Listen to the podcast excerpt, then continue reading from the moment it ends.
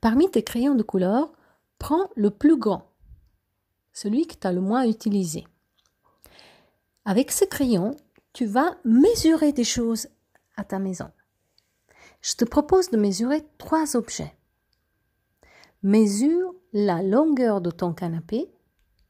Si tu as un canapé en forme de L, mesure seulement un côté. Mesure la hauteur de ton frigo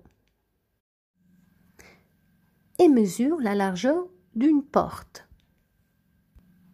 Puis, envoie-moi un message vocal pour me transmettre tes mesures.